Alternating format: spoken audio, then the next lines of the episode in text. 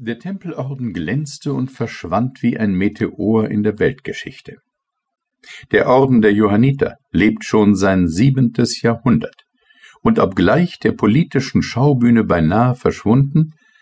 steht er für den Philosophen der Menschheit für ewige Zeiten als eine merkwürdige Erscheinung da.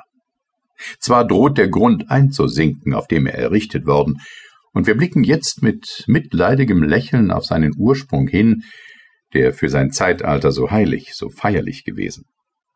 Er selbst aber steht noch als eine ehrwürdige Ruine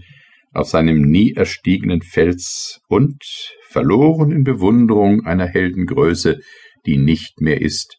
bleiben wir wie vor einem umgestürzten Obelisken oder einem trajanischen Triumphbogen vor ihm stehen.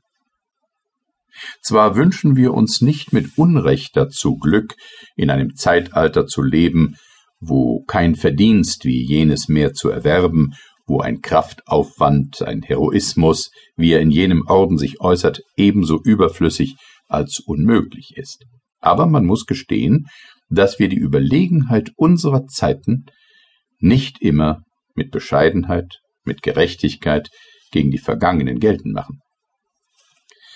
Der verachtende Blick, den wir gewohnt sind auf jene Periode des Aberglaubens, des Fanatismus, der Gedankenknechtschaft zu werfen, verrät weniger den rühmlichen Stolz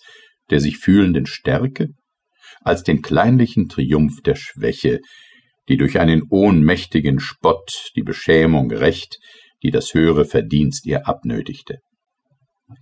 Was wir auch von jenen finstern Jahrhunderten voraus haben mögen,